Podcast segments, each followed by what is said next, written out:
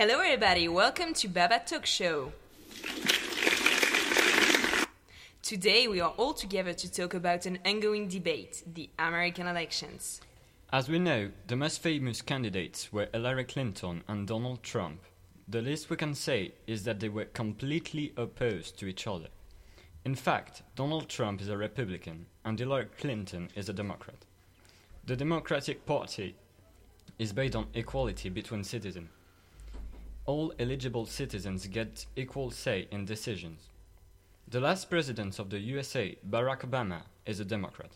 But two weeks ago, the 45th president was elected, Donald Trump, a Republican. To have made such a choice, do American citizens really know what the two candidates' program were?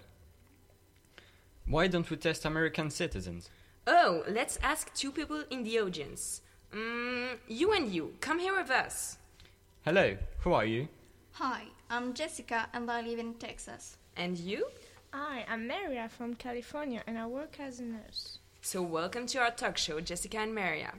Just to know, before we start, what are your political opinions? Of course, being from Texas, I vote for Donald Trump. And me, my favorite candidate was Hillary Clinton. Well, let's test you. We're gonna see if you really know the candidates you voted for. The rules of this quiz are very simple.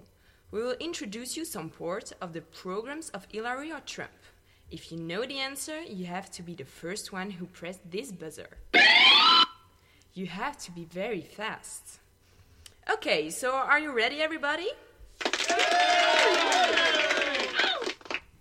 The first question is Who wants to build a wall on Mexican border and make Mexico pay for it in order to stop illegal immigration from Mexico? It's Trump. And it is a good answer. Stupid idea.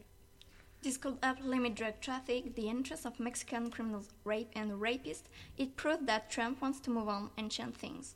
Well, still a stupid idea. Okay, first point for Maria. Next question Who wants to increase taxes on high income earners?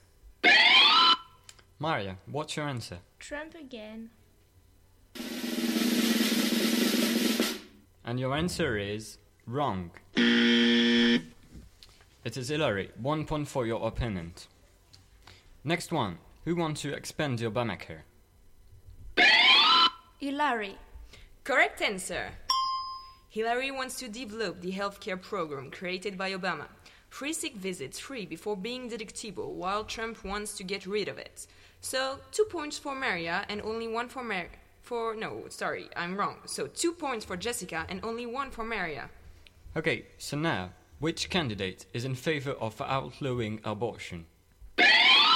Trump, naturally, it represents the vision that he have about women. Of course, it's not him who is getting pregnant, and we have to feed these children. It is a good answer. Everybody has his own opinion, but we want to precise that Trump is against abortion except in, case of, in cases of rape or incest. The position of Hillary is completely different. She supports the right of women, and she is in favor of abortion. And who do you think is the one who wants to deploy troops on the ground to fight Daesh in Syria? Trump. And. Sorry, but you're wrong. Trump prefers not to have the troops fighting ISIS and wants to eliminate Daesh mainly by destroying their oil extraction. As he said, bomb the shit out of them. I would bomb the shit out of them. With your wrong answer, you give one point to Maria. Who has tweeted the concept of global warming was created by and for the Chinese in order to make US manufacturing non competitive, and wants to renegotiate America's role and obligation under the COP21 Global Climate Agreement. It's Trump. It is the only one who could say the thing like that. Sure. It was an easy question. So you've got four points, Maria. So, Jessica, you voted for this man knowing that he had such ideas? Yes, but I wasn't aware of it. Oh, that's a shame. So, last question. Who wants to save a safer country by increasing legislation for guns? Mm, Hillary. I know that my candidate supports the Second Amendment and he is opposed to new gun control laws. Good answer. So now, I think that we have to prepare ourselves to see more people with guns everywhere we will go. Yes, that's sure. So now, and the winner is.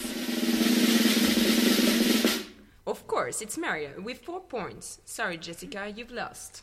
Of course I haven't. Donald Trump has been electi- elected, not Hillary. So, because of this quiz, we noticed that American people didn't really know what the two candidates wanted to do. Most of them just didn't love the two choices. I mean, do you pick someone who calls Mexican rapists, claim the president was born in Kenya, proposed to banish an entire religion to enter the USA, bragged about committing sexual assaults, accused by 12 women to commit sexual assaults, say that some women were not attractive enough for him to be sexually assaulted, say that women should be punished for having abortion, called the global warming a hoax perpetrated by the Chinese, bragged about not paying income taxes, lost a billion dollars in one year, or do you pick someone who is just under federal investigation for using a private email server? Honestly, I'm wondering why it was that difficult to choose between the two options. So, thank you, Jessica and Maria, for your participation and your help. Because of you, we understand a little bit better the situation and the choices the American had to face.